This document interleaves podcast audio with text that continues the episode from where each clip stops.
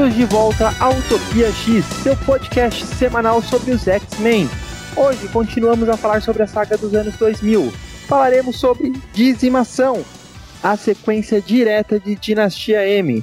Lembrando que além dos episódios sobre a saga dos anos 2000, também estamos acompanhando vocês nas publicações mensais de Aurora do X que estão saindo aqui no Brasil e fazendo episódios sobre toda a fase dos X-Men de Chris Claremont. E também Estamos falando aí sobre os X-Men em outras mídias, como séries de TV e filmes. Nosso objetivo é tentar catalogar a longa e complicada linha de publicação X da Marvel, para que um dia, quem sabe, possamos servir como uma enciclopédia em áudio para os fãs de X-Men. Lembrando que se você quer falar com Caio e Henrique, não se esqueça que o portal de Cracoa para o nosso e-mail está liberado. E é só mandar sua mensagem para utopiaxmen.gmail.com X-Men sem traço, tudo junto, ou até mesmo twittar ou mandar direct para a gente no arroba Utopia Podcast no Twitter ou mandar direct no Instagram arroba Utopia X-Men. Segue a gente lá, manda o seu afeto ou até o mesmo o seu xingamento. Estamos abertos aí a todos os tipos de interações possíveis, né?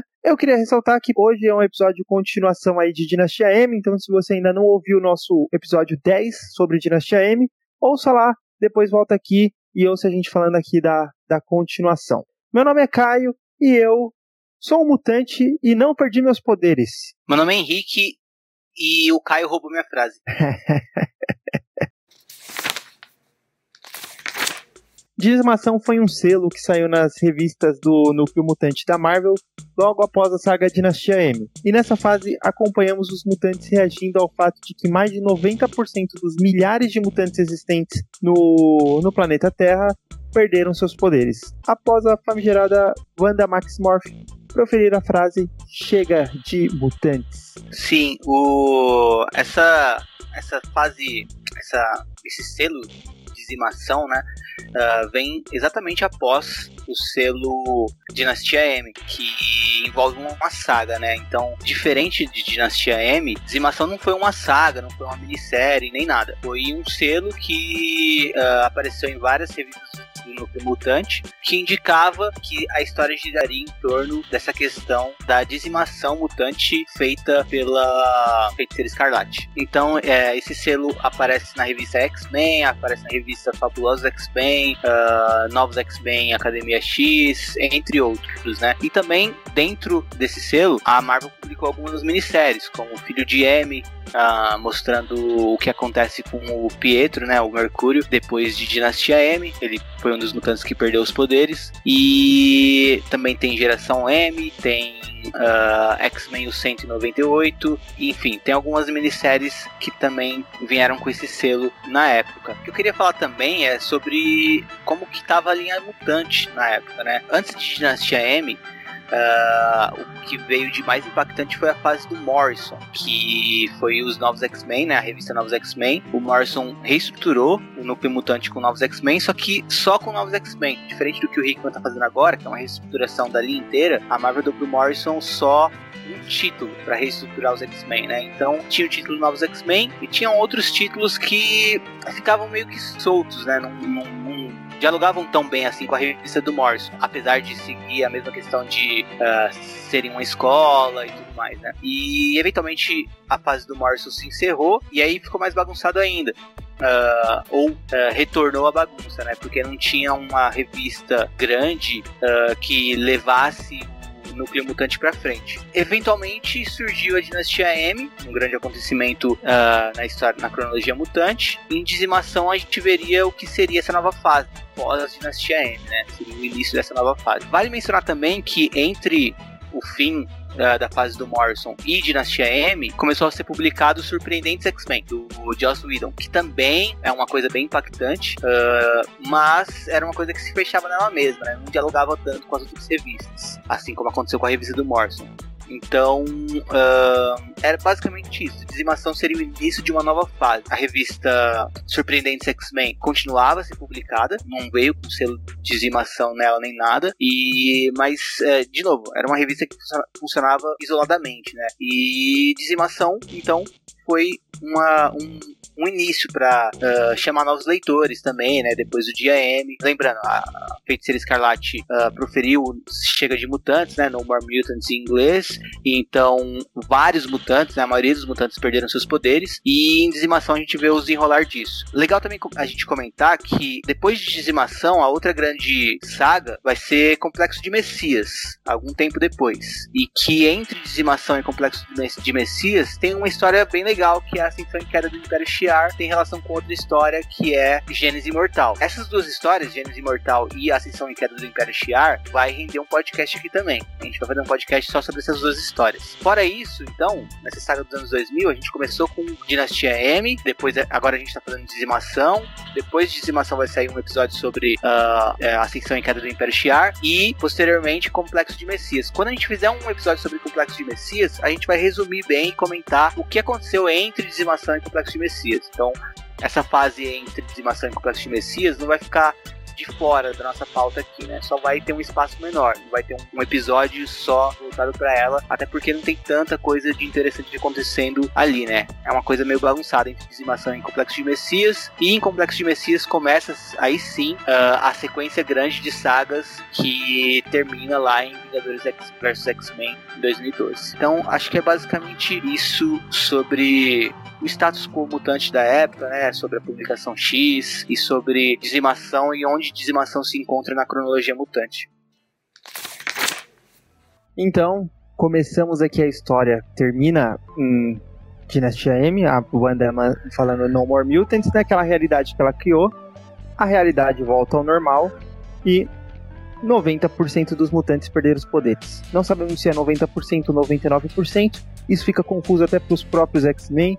Então, quem somos nós para colocar exata, o, o, número exato, né? É, sim, é, é, bem complicado isso, de que fica bem confuso. Uh, em várias revistas a gente vê que são 198, né, os mutantes sobreviventes, e em outros, em, em outros pontos de outras revistas a gente vê que é um em cada 100 continuaram com seus poderes. Em outro momento a Emma Frost fala que são uh, ah, 90% os afetados, ou seja, 10% os mutantes que ainda teriam seus poderes. E aqui na Wikipedia a gente tem uma informação. Ó. De acordo com o editor-chefe editor da Marvel na época, né, o Joe Quesada, uh, o evento de dizimação foi feito para reduzir o número de mutantes, de personagens mutantes no universo Marvel. Né? Essa era a intenção da editora. Dinastia M, a frase final da, da Wanda, tinha um propósito editorial, né, que era diminuir o número de mutantes, que era enorme. Né? Lembrando que quem também transformou esse número em enorme, ou, ou na verdade, uh, colocou, ressaltou, né? ressaltou isso, que existiam muitos mutantes, foi o próprio Grant Morrison nos novos X-Men dele. E o Joe Quesada então veio com essa instrução de que tinha que diminuir o número de mutantes. E aí foi dito que 198 mutantes permaneceram com poderes. Isso foi dito pelo Peter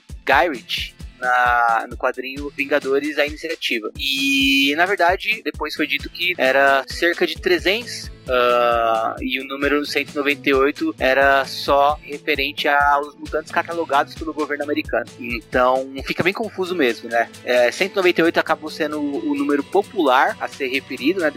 Quando, se fala de dinastia M, de dizimação, o número 198 vem à mente e nas conversas é o que muita gente fala, né? Ah, 198 mutantes permaneceram com seus poderes. Mas oficialmente, então, essa é a informação de que 198 é o número segundo o catálogo do governo americano de mutantes. O governo americano tinha um controle, né, um registro sobre alguns mutantes e para eles 198 oficialmente foram os mutantes que permaneceram com poderes. Então, uh, pra gente aqui vai ser o quê? 198 para cima, né? E é, a... eu queria falar que não faz sentido nenhum, depende da explicação do John Quesada. Eu sei porque ele fez isso eu tenho uma teoria, vou até falar depois, mas mesmo que fosse 300 mutantes e 99 tivesse perdido, só, e isso fosse só 1% da população mutante do planeta, significa que só existiam 30 mil mutantes no planeta. É um número muito baixo para ser uma espécie que iria dominar a Terra em questão de anos, que todos eles estavam falando. E sendo que vários personagens falam que foram milhões de mutantes que perderam os poderes. Então fica muito confuso. Acho que tanto Joe Quesada quanto todos os outros roteiristas não souberam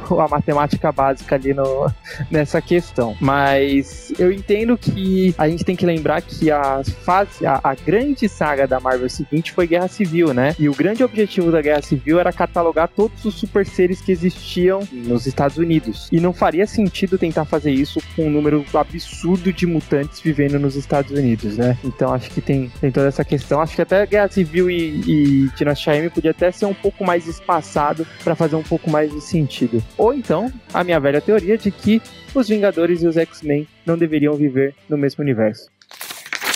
Então hoje a gente vai falar aqui de algumas revistas que pouca gente conhece, que para vocês verem como tinham muitos títulos X, né? E sempre tem muitos títulos X que saem dentro da, das linhas de publicações da Marvel, né? Então falaremos sobre as duas revistas principais, que seria Fabulosos X-Men 466, né? 466 até a 468, X-Men 177 até a 179, e aí nisso a gente tinha algumas outras revistas também. O que, que nós falaremos hoje no episódio? Uma revista chamada X-Men Dia Seguinte, continuação direta de Dinastia M, X-Men 177 a 179, Fabulosos X-Men da 466 a 468, O Filho de M, X-Men Dizimação o 198, Geração M e Novos Mutantes Academia X. Não falaremos hoje sobre Wolverine, né? Porque acreditamos que a, a história do Wolverine ela é muito individual, muito particular no próprio personagem. Vamos fazer diversos podcasts voltados ao Wolverine. E não falaremos ainda sobre X Factor, também queremos direcionar um podcast sobre essa X Factor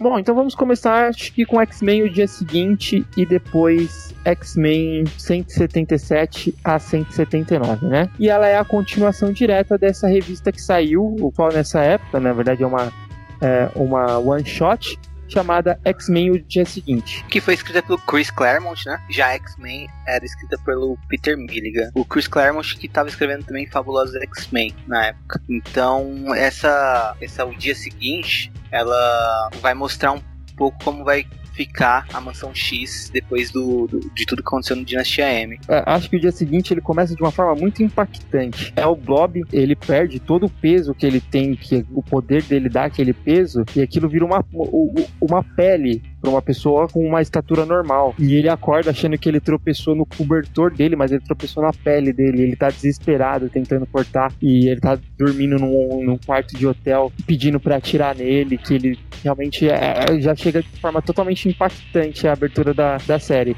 Apesar de eu não gostar tanto do X-Men 177 a 179, essa one shot, que é o X-Men o dia seguinte, eu gosto. Uma coisa interessante da gente comentar é que nela já aparece uma cena, logo depois da cena do Blob, já aparece uma cena no Distrito X, né? O que, que é o Distrito X, Caio? O Distrito X, ou bairro mutante, né? Cidade mutante era chamada, era um bairro de Nova York que meio que os mutantes eles adotaram para si. Então seria um lugar onde os mutantes eles andavam mais. É, é, é, seria meio que o, o lugar onde os mutantes tinham orgulho de, de mostrar que eles são mutantes. E tinha muitos humanos também que iam lá para viver essa cultura mutante. Então era um, era um bairro ali que era mais voltado à, à cultura mutante em si. Então lá você encontrava, por exemplo, é, pessoas vestidas com a camiseta do Wolverine e, tipo, orgulho disso. As baladas à noite era balada fantasia e as pessoas iam vestidas como X-Men, como Magneto e era tudo uma grande festa ali. É tipo um Chinatown, só que de mutantes, né? Acho, e que, acho que você resumiu melhor. e também tem um aspecto de resistência também, né? É mais difícil uh, você ser preconceituoso com mutantes estando no bairro mutante. Isso vai ser até explorado dentro de, de, do, das revistas de dizimação, né? E também uh, lembra, uh, apontar que existia uma revista, um título chamado Distrito X, né? Que tinha um Bishop como personagem principal e ele funcionava meio com, como um policial dentro desse bairro mutante. É isso, e aí a gente vê também o Bishop é, ali vendo o que aconteceu, né? Depois a gente vê também que o, o escritório da Corporação X na Europa foi atacado, teve um, sofreu um atentado terrorista. Depois voltamos pros X-Men, né? Na verdade, começamos a ver os X-Men. O Ciclope convoca uma reunião de emergência com todos os X-Men lá, e aí eles veem vários é, personagens que perderam os poderes. É, é interessante que poucos X-Men perderam os poderes. e é também interessante ressaltar que quase nenhum X-Men sabia que foi a Wanda que fez isso. Bem poucos sabem. Os únicos que sabem são os mutantes, né, os X-Men que atacaram a, a, a, festa do Magneto nos, nas páginas finais de Dinastia M. Então, e os, X, os próprios X-Men resolvem não contar para todos eles, né? Isso é interessante também. E aí a, a gente segue a, segue a revista, vendo que o, uma agência governamental chamada, no original foi chamada de One, a Panini, aqui traduziu para Uni, seria Unidade Nacional de Intervenção ou no original Office of National Emergency. Alguma coisa como Gabinete de Emergência Nacional, né? É. E aí o, eles, eles já estavam preparados para uma possível crise mutante e eles resolvem acionar essa organização a, que a gente vai chamar de One aqui no nosso, no nosso podcast, né? É, eu acho meio besta ficar traduzindo algumas siglas, tá ligado? A gente não traduz FBI, por exemplo. Então, eu acho que vale a pena manter algumas siglas em alguns casos. Mas o, o que eu ia falar também é que é importante ressaltar que quem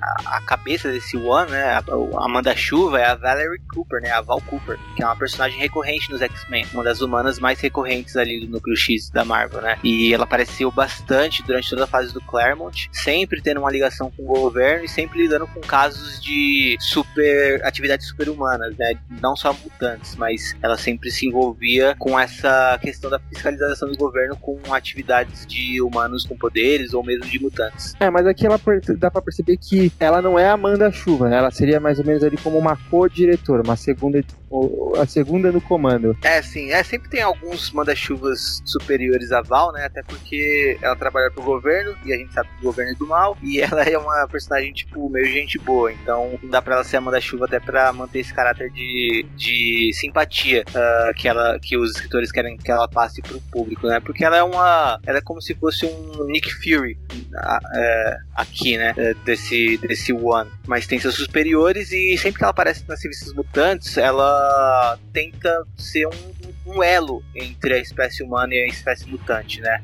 Minimizando os conflitos e tentando apaziguar a situação e controlar as situações, né? Ela também já teve, é, já tiveram também equipes mutantes que trabalharam para ela, né? Acho que a própria equipe da Mística que trabalhava para o governo uh, tinha a Val Cooper como, como superior a essa equipe. Então ela é uma personagem bem recorrente no Núcleo X. Ela começou a aparecer lá pra edição 190, um pouco antes da 190 ali do, dos X-Men. Era lá em 1980 e pouquinho. Enfim, dentro da, da história, tem o diálogo da, da Emma com o Ciclope, onde a, a Emma sabe que foi a Wanda que, que fez isso, né?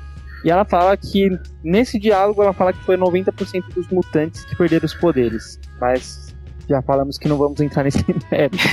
e o mutante que mais famoso ali até então, que aparentemente perdeu os poderes, foi o Bob, o Homem de Gelo. Ele tá na forma normal dele, né? E para se distrair, ele tá atendendo o telefone dos pais preocupados com os alunos. E é interessante notar que ele atende o telefone de uma, de uma pessoa que, que perguntou se o filho dele ainda continuava um monstro, né? O que ele responde à altura e faz com que o, o pai desse aluno fique, fique bravo. E aí quem consola ele é a Polaris. Né? Nessa época, a Polaris e o Homem de Gelo eles namoravam. E aí a gente vai seguindo o, as páginas, vendo que como que os mutantes estão lidando com isso. A gente vê que a tempestade tá, no, tá na África, né? Nessa época a tempestade estava com Pantera Negra. Os mutantes no Distrito X, que perderam os poderes, agora eles não têm mais como se defender estão começando a sofrer preconceitos também. E vemos uma figura, parece na verdade um morador de rua pedindo dinheiro, falando que só queria ajudar, e é o Pietro, né? Mercúrio. Lembrando que o Mercúrio foi o grande responsável pela Wanda de mudar para o mundo do Dinastia M e depois a Wanda, quando ela retornou pro, pro, pra esse mundo, foi o que causou o, o desastre da perda dos poderes mutantes. Isso daí já é um, um jeito de chamar pro título, pra minissérie Filho de M, né? É meio que um, um prólogo a essa minissérie, essa cena dentro de dentro dessa revista. Então é, a gente vê que essa essa essa revista, né, X-Men o dia seguinte, é meio que um prelúdio para outras revistas, né? Então aparecem cenas que uh, na revista em si não se desenrolam, mas que são meio que falando, ó, oh, tal coisa tá acontecendo. E aí quem tava atento à banca de jornal na época, né, nos Estados Unidos, as comic shops, uh, ia atrás dessas revistas. Bom, ao, ao final da revista a gente vê o Wolverine e o Colossus conversando, né? Eles estão num topo ali próximo da mansão Xavier. Eles estão olhando que os pais dos alunos estão indo buscar os alunos que foram é, normalizados, né? No, do, no que a própria revista menciona do, dos mutantes, né? Os mutantes que perderam os poderes. E aí eles estão ali conversando até que eles ouvem uma explosão alguns mutantes estão correndo para a mansão Xavier, né? São mutantes que estão indo pedir abrigo na mansão Xavier são mutantes conhecidos, o Mamomax, que era, na verdade, esse menos conhecido, o Erg, e o outro mutante eu não sei, então não são tão conhecidos, não. é, eles estão sendo atacados por o que um, um, o que eles chamam de Liga Sapiens. É uma organização racista totalmente que está aproveitando da, da queda aí do, dos poderes dos mutantes para atacar os outros. E aí eles estão atacando esses três mutantes, mas eles não contavam que os dois X-Men estavam próximos e acabam salvando eles, o que faz com que esse, essa Liga Sapiens fo foge, né? O Colossus, o Wolverine salvam o, os três, até que eles são surpreendidos que a mansão é sitiada por cinco sentinelas, e não são os sentinelas padrão que os X-Men estavam acostumados, né? Que eram robôs gigantes, mas esses daqui eles são muito maiores do que os sentinelas padrões, né? Parecem ser uma versão muito mais moderna deles. E aí é, é, a última página dessa revista é bem legal, né? Que é o Ciclope e o Wolverine olhando para cima e vários outros mutantes também olhando para cima, sendo que a mansão tá sitiada pelos cinco sentinelas. É, vale falar do elefante também, né, Caio? Mamo Max? Quem que é esse Mamo Max? Cara, não sei nem se vale a pena mencionar muito. Ele é só um, um mutante que ele aparece aí. Ah, ele apareceu a, a, princípio como vilão numa dessas revistas anteriores aí dos X-Men. É, ele aparecia no título X-Men também. Deve ter aparecido lá pra 160 e pouquinho. Ele atacou a mansão Xavier junto com o Exodus. Depois ele sumiu e acabou aparecendo aqui de novo. E ele aparece bastante aí como recorrente nessa fase é, do, da dizimação, mas como algo totalmente figurante mesmo, né? Aqui ele só serviu para ser atacado e, e ser resgatado pelo Colossus. Ele podia pelo menos ser verde, né? Porque a gente podia pensar, porra, legal, batalhão nos X-Men. vale, vale ressaltar que, assim, além da aparência dele, o, ele tem um poder. Ele solta é, ácidos estomacais. Lembrei disso. Que beleza. e a gente vê aqui uma vilã, que é essa vilã mascarada, né? É verdade, acho que se não me engano é alguma. É, Lady Leprosa, alguma coisa leprosa, não tenho certeza. Ela é uma mutante? Rainha Leprosa. Não, ela não é uma mutante, não. Ela é uma humana realmente racista. Parece que o, o dia que a filha dela morreu, ou, ou, o filho dela morreu por um mutante, um, um mutante assassino, ou e fez com que ela criasse ódio pela raça inteira, ou tinha um mutante próximo, eu não sei dizer exatamente a história dela, mas ela vai aparecer de novo em várias outras edições aí mais pra frente. É, eu apontei porque como, da, da, forma que ela aparece, não nessa revista, né, mas nessa o dia seguinte, mas na principalmente na X-Men, nas edições que estão relacionadas à, à dizimação, ela aparece parecendo que vai ser a grande vilã desse arco da, da revista X-Men, né? Mas não se conclui a história dela aqui. Então, para quem for ler, só saiba disso, né? Não se empolgue achando que ela vai ser relevante à história, que no fim das contas ela nem é tão relevante assim. Ela é só uma pessoa que tá ali rodeando a mansão X querendo matar alguns mutantes. Mas a história dela vai se desenrolar, como o Caio disse, em outras revistas mais pra frente. E não vai ser algo tão grande também, de qualquer forma. X-Men 177 a 179, continuação direta dessa história. É, basicamente os X-Men eles não aceitam que estão ali vão, vão, vão morrer e atacam os sentinelas, né? Só que o, eles não contavam que os sentinelas estavam sendo tripulados e eles eram dessa organização lá da One e foram mandados à escola Xavier para proteger os mutantes, né? Claro. Na verdade, assim, eles não queriam exterminar nem nada dos mutantes, mas seria uma forma deles é, prenderem os mutantes e controlar melhor os mutantes sobreviventes. Esse era o grande objetivo da One, apesar de eles terem essa desculpa de que eles estavam protegendo os mutantes. E aí, a, a princípio, eles começam, o, o, os X-Men atacam os sentinelas, óbvio, né? Para o melhor ataque, a melhor defesa é um ataque, principalmente o Wolverine e, o, e alguns outros alunos ali seguem o Wolverine. Só que eles são logo rechaçados pelos, pelos sentinelas. Um dos sentinelas eles acabam derrubando, inclusive acaba depois pode não sei se você chegou a reparar nas outras histórias só tem quatro sentinelas. Eles acabam destruindo um deles. Até que a Valerie Cooper chega lá e fala gente acabou isso daqui a gente só só veio proteger vocês. E aí tem duas coisas que que vale ressaltar. Essa Liga Sapiens ainda tá ali em volta né Henrique ela tá tentando atacar os mutantes. Elas eles acharam que os sentinelas iam acabar com os mutantes, e aí quando eles viram que não, eles começaram a atacar os mutantes à volta dali. E tinha muito mutante indo pro, pro, pro Instituto Xavier porque é, para ser protegido. E o Homem de Gelo que estava procurando a Polaris se descobre que ele não perdeu os poderes. Por algum motivo ele desligou os poderes dele.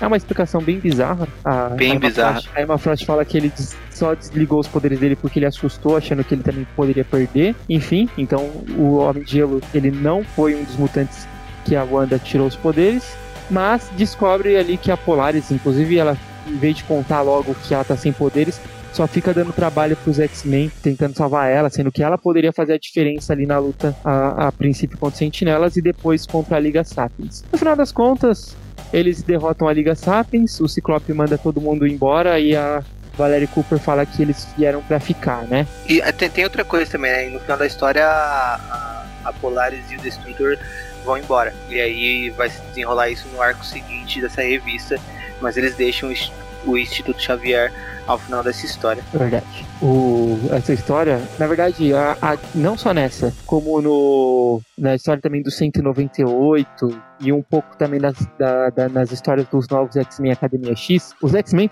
eles me irritam muito.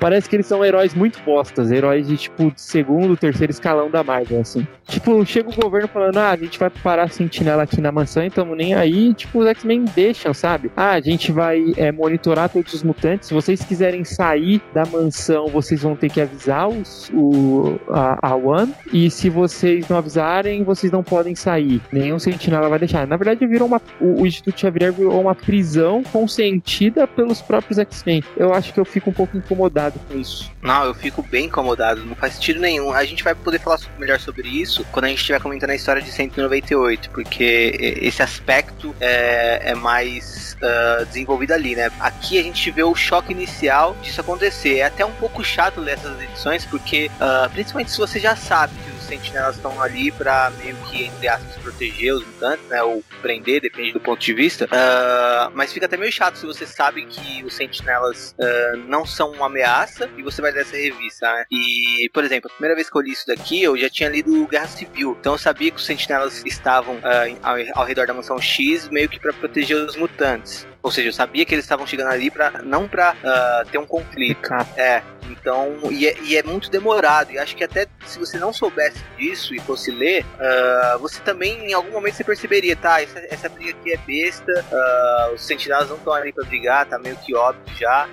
E dá para sentar e conversar e Uh, e aí vem o, e já recebeu o próximo incômodo, que é isso que o Caio falou, né? Dos, dos X-Men aceitarem. O Ciclope aqui tá, tá, um líder muito bundão, nada do líder que ele vai, uh, vai ser caracterizado uh, na sequência de sagas pós Complexo de Messias, né? Que aí sim é bem caracterizado, mas aqui ele tá um, tá um líder muito bundão, ele aceita tudo que a Valerie Cooper fala, ele leva um soco do Destrutor, tipo, é bem, é bem cômodo dessas histórias. Eu também não gosto e o desenho também eu acho muito fraco. Eu acho, eu acho que a arte do desenho era até bonita, mas eu me incomodo que ela parece ser muito exagerada nas emoções. Na hora que tá caindo os mísseis, ela mostra tipo os X-Men tudo apontando para cima, tipo, é muito bobo os mísseis da Liga Sapiens, no caso, né? Ela não é nada Uma... sutil, né? Acho que é isso.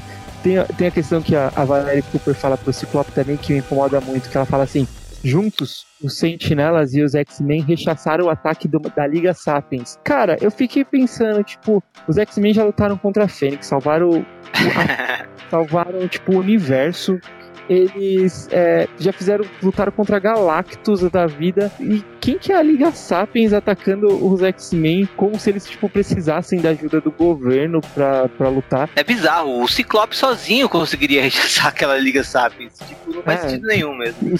Do, da, da escola. É, da, da, da ex-comunição de casa, né? Enfim, o, o, aqui a gente vê também que o Homem de Gelo, ele, ele tá, ele, apesar dele conseguir recuperar a forma de gelo dele, ele tá com uma, com uma forma diferente, né? Ele ficou um pouco mais... Espinhoso. Espinhoso, exato. Não, e outra coisa, o Uh, essa, é, como você disse, essa explicação pro Homem de Gelo ter perdido os poderes foi bizarra. É muito um lance de tipo, quem escreveu Dinastia M quis chocar, mostrando os X-Men originais perdendo os poderes ao final da história. E só que aí os, os escritores das revistas dos X-Men provavelmente usariam o Homem de Gelo, já tinham planejado o Homem de Gelo para a história seguinte e tiveram que reverter aquele final nessa primeira história aqui. Uh, é legal. A, não uhum. chega a ser relevante nas histórias seguintes, né? Mas tudo bem. é. assim, ele aparece, ele continua aparecendo e tal, mas ele poderia ser trocado por qualquer outro mutante ali. Uma, acho que uma última coisa que dá pra gente comentar sobre essa história é que fica aparecendo umas cenas no Egito com a figura misteriosa aparecendo de fundo e é claramente o apocalipse, né? Isso vai ser uma história que vai se desenrolar mais pra frente. É, é, é, o arco seguinte, é o arco do apocalipse chegando, meio que pra salvar os mutantes. O que, que, você prefere agora? Falar de Fabulosos, o filho de M? Ah, cara, vamos pro filho de M já. Bom, vamos lá. Essa daqui a gente vê o Pietro Maximoff. Ele perdeu os poderes, né? O que deixa ele praticamente destruído emocionalmente. Ele não contava que a irmã dele tiraria os poderes dele, claro. E aí ele tá totalmente desolado. Ele vê que estão atacando um mutante. Ele não consegue nem derrotar um, uns punks já sem os poderes dele. Ele tem essa questão de que ele estava sempre rápido e agora ele está totalmente lento, né? E aí ele é salvo por desses punks pelo Homem-Aranha. E aí a gente tem outra coisa interessante também, que o Homem-Aranha tá puto da vida com ele, né? Ele fala, ah, por culpa sua, vocês, é, eu, eu, vocês fizeram eu ter uma mulher que eu amava, minha filha, e dá a entender que o Homem-Aranha sempre amou muito mais a Gwen Stacy do que a Mary Jane, né? Muito diferente do que as outras mídias mostram do, do Homem-Aranha, né? Isso é interessante. Uh, seguindo a história do, do Pietro, Pietro ele é, é. Ele tenta se matar nessa conversa com o Homem-Aranha. O Homem-Aranha humilha tanto ele que ele tenta se matar. E aí ele quase consegue, ele se joga do prédio, ele é salvo pelo Homem-Aranha. Apesar de ele, do, do Homem-Aranha segurar ele com a teia, o, o Pietro ele sofreu uma pancada grande no chão. Só que aí ele é, ele é resgatado pela esposa dele, né? a inumana Cristales. Ah, apesar de eles serem é, dele ser esposo dela, é o marido dela, ele, é, eles não vivem juntos, acho que eles nem têm mais um, um, romance em si, né? Acho que eles só são casados no, no papel, independente de qual lei seja, se é a lei terrestre ou se é a lei dos inumanos. e aí eles são levados pra. Como que é o nome da, da base dos inumanos, você lembra? Atila, New Atila. Eles são levados, o, o Pietro é levado pra, pra Atila, é, lá ele reencontra a filha dele. Eu até tinha comentado com o Henrique em off que, como os heróis eles são pais bostas, né? Todos os heróis heróis, pra, todos os heróis ali têm filhos, mas eles nunca veem os filhos. Eles não convivem com os filhos. O Pietro aí, que nem sempre é um herói, às vezes é um vilão também, nessa história que ele é totalmente vilão, acaba ali usando a, a filha dele para algumas armações, né? Então, primeiro que os inumanos, eles têm poderes graças às, aos a, cristais terrígenes, né? Eu não sei direito a, a, mitologia dos inumanos, mas sei que tem algo a ver com esses cristais terrígenes e o Pietro ele solicita ao Raio Negro, que é um ser poderosíssimo líder dos inumanos, para entregar os cristais a ele para ele conseguir recuperar os poderes. O Raio Negro nega, né? Aí as histórias seguintes se desenrolam no Pietro tentando entrar dentro da, das névoas terrígenes para roubar esses cristais. Ele consegue, só que ele, o, o, poder dele ele fica diferente. Ele não, ele não, ele não ganha de volta super velocidade. Ele acaba conseguindo vibrar tão rápido que ele acaba avançando no tempo. E aí o Pietro ele consegue ficar um tempo nesse período onde ele é nesse futuro, onde ele consegue até interagir com ele mesmo no futuro. E depois ele volta pro passado só que aí o corpo dele fisicamente volta para o passado no lugar exato onde ele estava é, fisicamente no futuro. É meio bizarro esse novo poder do, do, do Mercúrio. Enfim, ele roubou algo dos, dos inumanos e isso tem consequência, né? E aí ele vai, ele volta pra Terra, leva a filha dele, é, ele dá os cristais terrígenes também pra filha dele conseguir poder, que era uma coisa que os inumanos não queriam, né? Nem a mãe dela. Ele vai pra Genosha, encontra alguns mutantes em Genosha, inclusive a Calisto, né? Calisto foi também uma das mutantes que perderam os poderes. Tem bem poucos mutantes vivendo lá. E o, o Pietro convence esses poucos mutantes a usar os cristais terrígenes. É,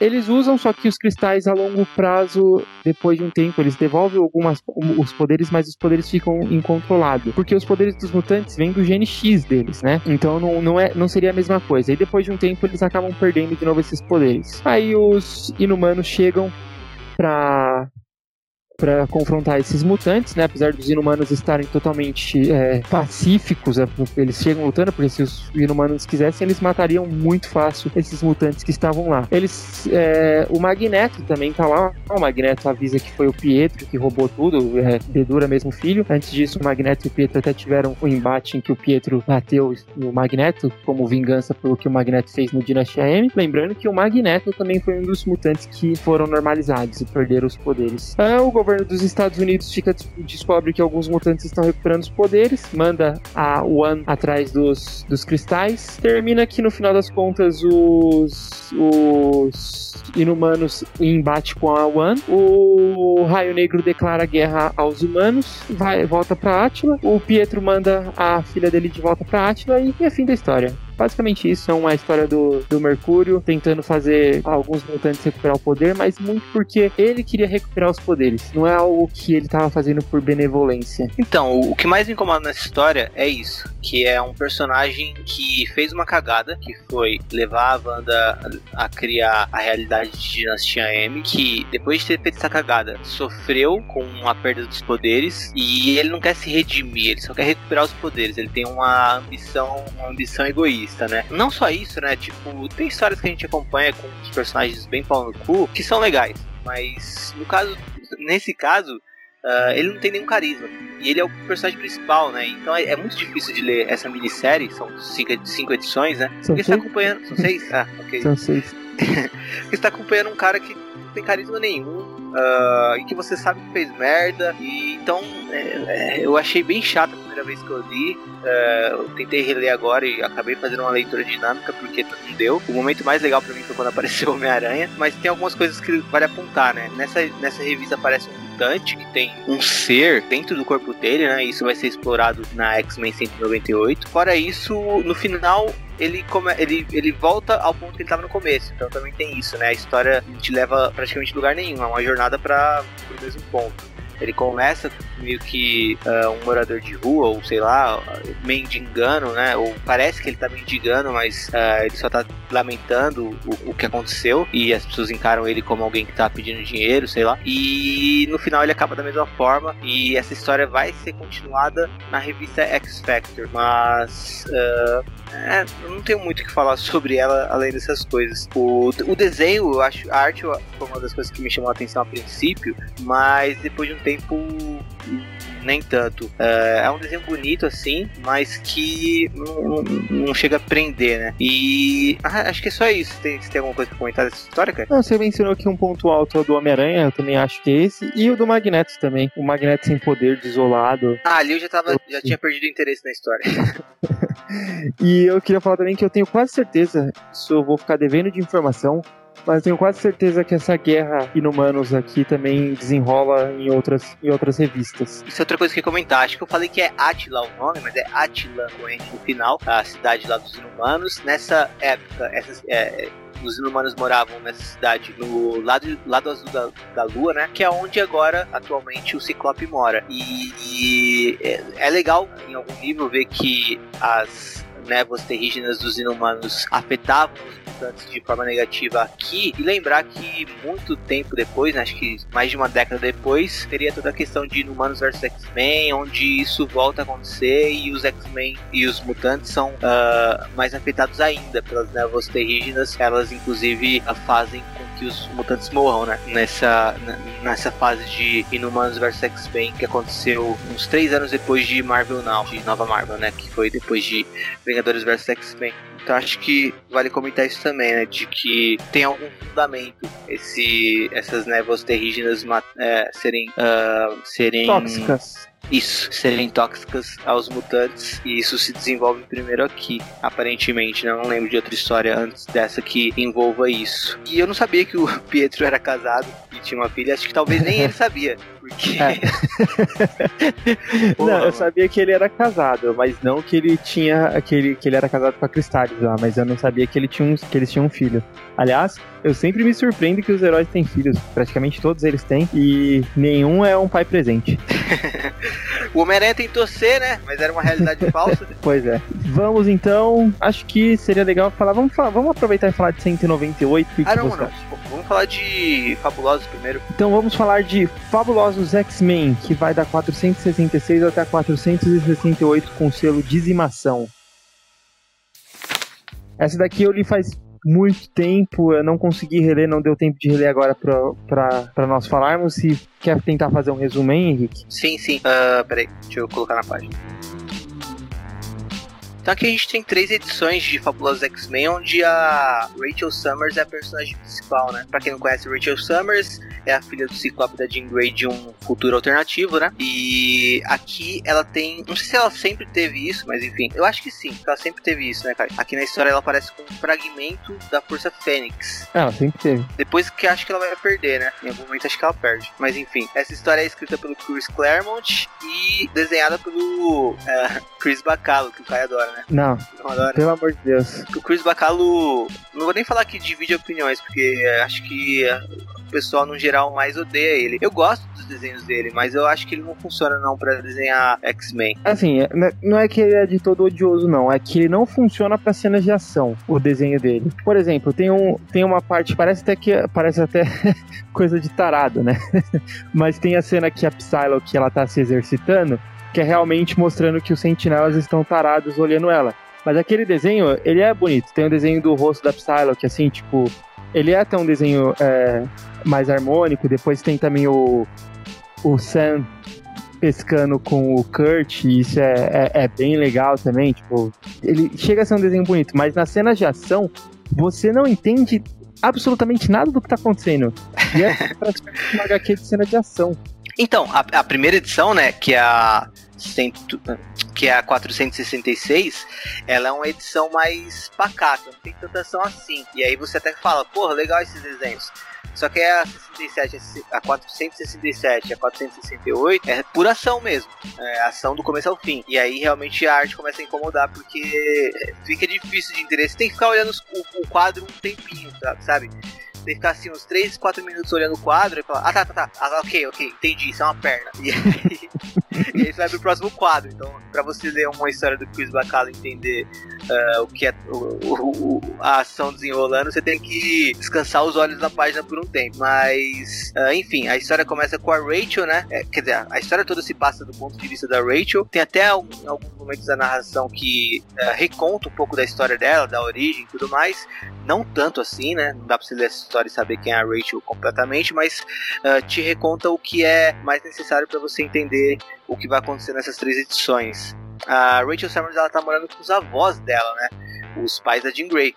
E a gente vê a interação dela muito próxima ao avô, eles se dão bem, e a avó um pouco mais distante. Ela é meio ressentida com toda a questão mutante, pela filha dela ser um, ter sido uma mutante, né, Jean Grey, ter morrido, e por ela ter medo de alguma outra tragédia acontecer com a Rachel ou envolvendo a Rachel, né, e isso vai acabar acontecendo nas edições seguintes. E outros personagens que aparecem, como o Caio falou, a Psylocke, né, o Noturno, o Sam Guthrie, e também aparece uma Noturna, que eu fiquei tipo, quem, quem que é essa Noturna? Que é, o nome dela acho que é Noturna mesmo, né, o nome dela é Talia Josephine, mas acho que o codinome dela em português é Noturna. Ela é uma versão, do, ela é uma filha do Noturno de outra realidade que estava aparecendo nas histórias na época. E a história basicamente é a Rachel na casa dos avós e eles vão receber toda a família. E ao final da história, o avô da, ao final dessa, dessa primeira edição, né, o avô da Rachel ele acaba sendo assassinado. E aí acaba a edição e a edição seguinte tem o título de 24 Seconds. 24 segundos, né? Porque é uma edição que se passa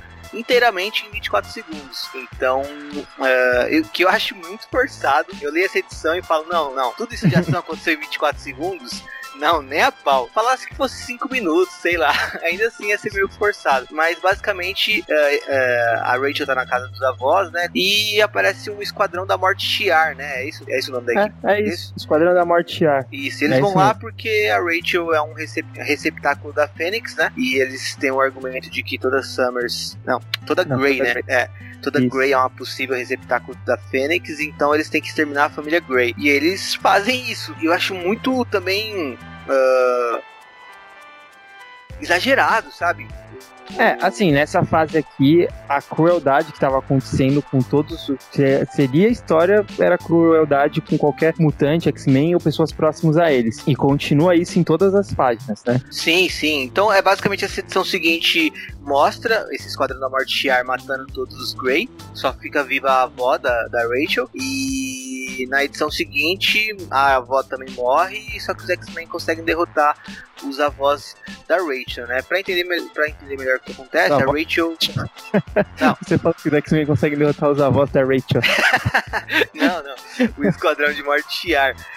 É, uma coisa que é bem esquisita é que o Esquadrão da Morte Shiar, ele meio que vai preso. não, não faz sentido, tá ligado? A, a, polícia dos Estados Unidos prender o Esquadrão da Morte Shiar. Uh, nem que seja, sei lá, SHIELD, pra mim fica meio esquisito. Mas, uh, enfim. É, não, eu, eu até acho que daria, tipo, pra prender um. Até porque eles é, estão invadindo o planeta e tal e assassinando seres humanos, né? Daria, tipo, de repente pra Shield ou pra espada, tipo, se envolver nisso e falar, não, pô, o que vocês estão fazendo, né? Sim, Mas, sim.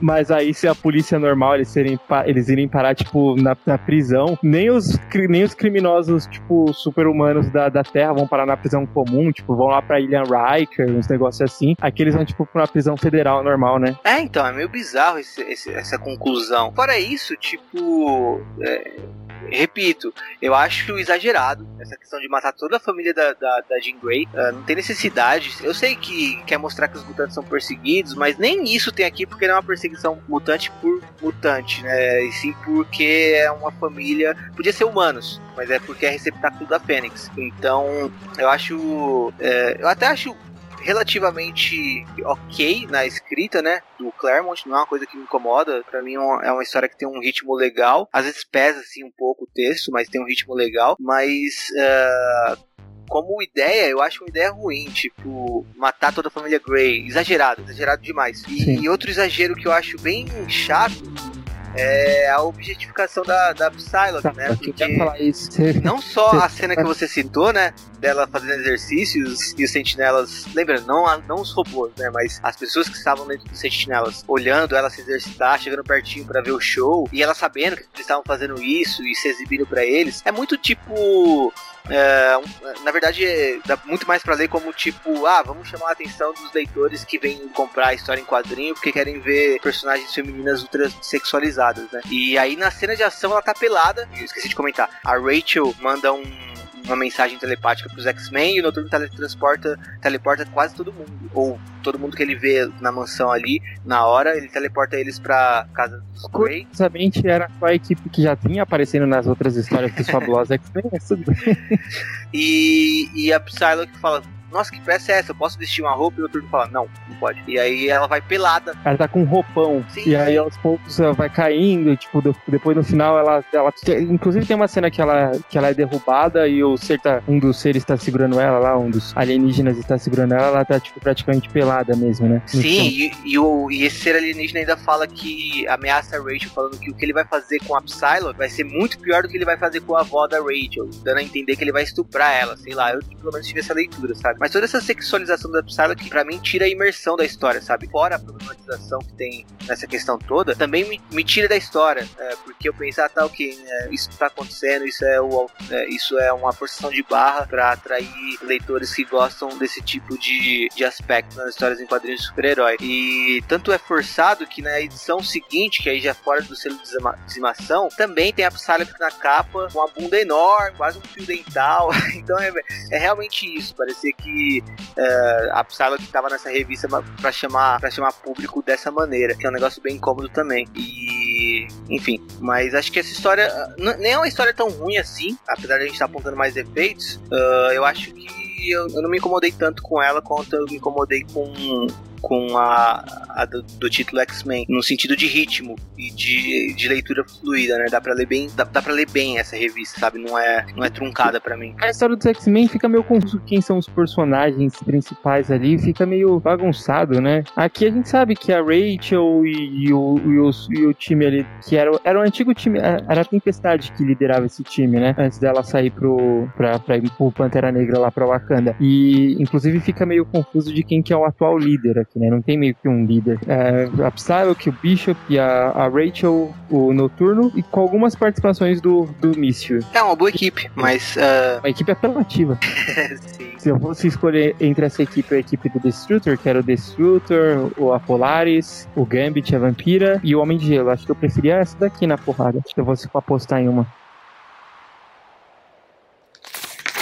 Bom, X-Men o 198. Aqui a gente descobre que o Instituto Xavier ele meio que foi aberto para que os mutantes fossem voluntariamente até lá e fossem protegidos pela One e pelos X-Men. Só que a gente descobre que quando os mutantes eles vão para lá, eles acabam meio que também participando dessa prisão domiciliar que era uma em forma de é, salvação que a One estava propondo a todos os mutantes, né? E aí nós temos alguns personagens, né? Inclusive a história começa com a história da Amara, que eu contei no episódio do Dinastia M, que tava ela e um namorado num vulcão em atividade. Os dois têm poderes para aguentar mergulhar dentro de um vulcão, então eles estavam se divertindo. Quando a, a realidade ela se dissolve e volta ao normal, o namorado da Mara acaba perdendo os poderes e sendo, obviamente, é, dizimado ali dentro do vulcão, né? E aí a, a Mara, ela acaba até tendo um colapso e aí uma Frost manda o empata e buscar ela. Meu Deus, que, que decisão, né? Você tem 200 milhões aí de,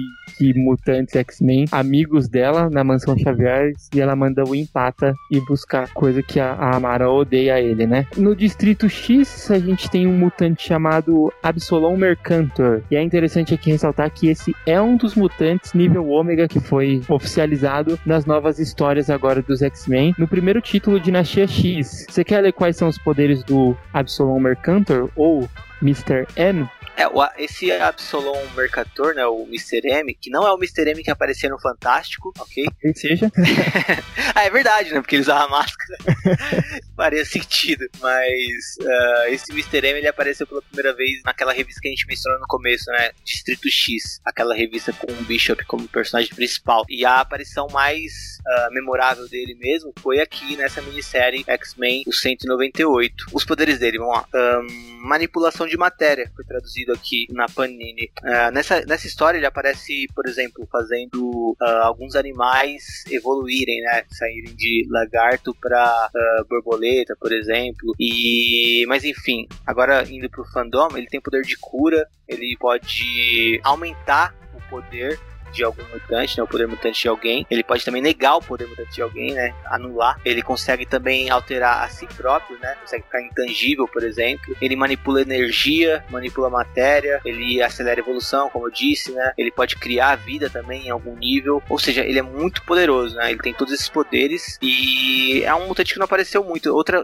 outra coisa que aponta pro conhecimento do Hickman, né. Ninguém nem lembrava desse Mr. M e ele colocou lá entre os mutantes de nível ômega da lista dele. Talvez talvez ele apareça na, na, nessas novas fases. Não sei, pode ser que sim, né? Mas enfim, ele tá meio sumido desde então. Uh, e essa é a história principal dele, essa X-Men 198. É, basicamente essa história, que vale fazer um resumo bem, bem simples mesmo, mas basicamente essa história seria os é um acampamento que se chama 198 porque são 198 mutantes ali que estão morando à beira da mansão Xavier, né? É, eles estão morando em barracos.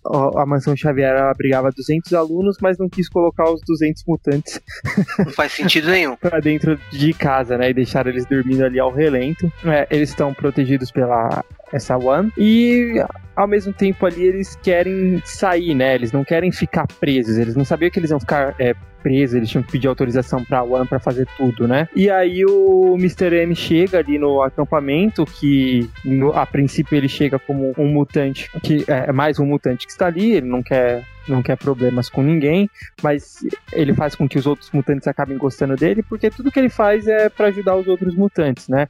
Por exemplo, uma mutante tinha sido atacada, a Lorelei, e ela tinha sido atacada por alguns racistas é, anti-mutantes e cortaram o cabelo dela. Ele faz o cabelo dela crescer de novo. E assim, só mais ajudando ali os, os mutantes. E aí nisso a gente tem alguns mutantes encrenqueiros, né? Entre eles o, o Erg, o Mamomax, de novo, os mutantes, é, a One, concorda de, de liberar os mutantes para dar uma volta no Distrito X, desde que eles coloquem um rastreador. E depois descobre que o rastreador é, era uma espécie de. para controlar eles. Então, se eles tentassem fugir, daria choque neles. E o que uma das coisas que mais me deixa revoltado, não sei se te deixa revoltado também, Henrique, é que o Ciclope ele foi totalmente conivente depois que ele descobriu isso. Ele fica tipo, ele não se revolta, não faz nada para proteger Sim, esses mutantes ali. Não, não com... faz sentido nenhum com o personagem Ciclope, né? Não faz sentido nenhum. Eu fico completamente revoltado com o Ciclope, né?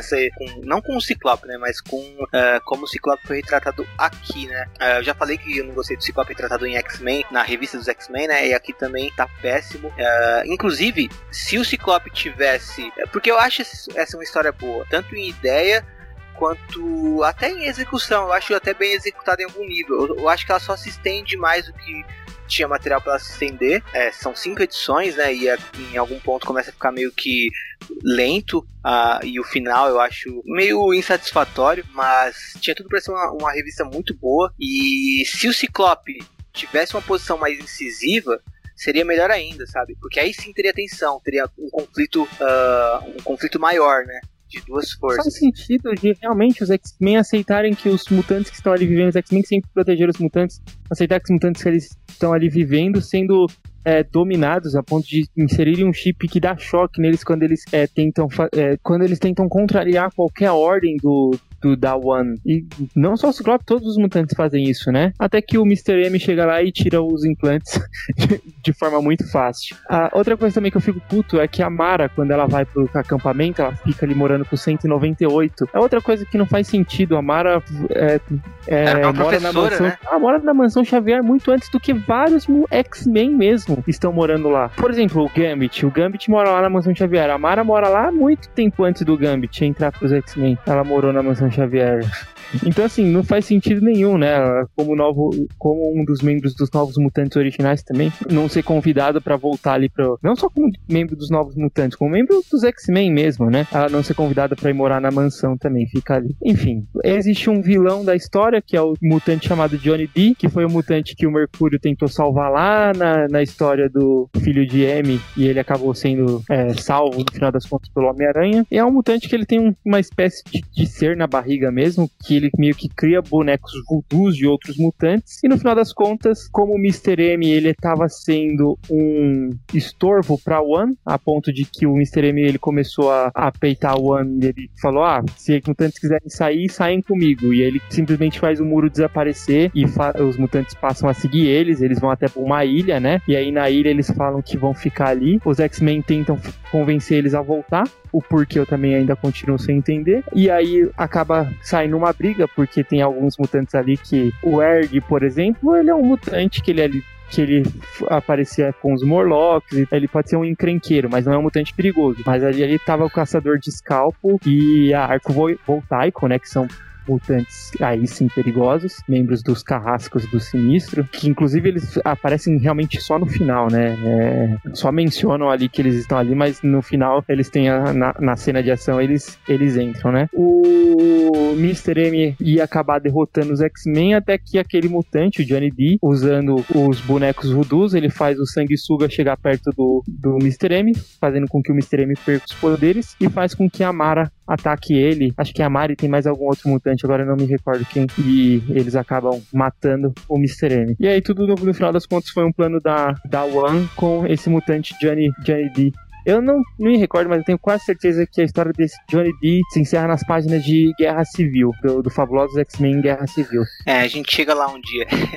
é, a gente vai acabar falando sobre não. isso no, complexo, no episódio que a gente fizer sobre o Complexo de Messias, né? Que a gente vai reler isso e é, para fazer o resumo. Mas enfim, essa história tem, tem, tem seus pontos bem interessantes, né?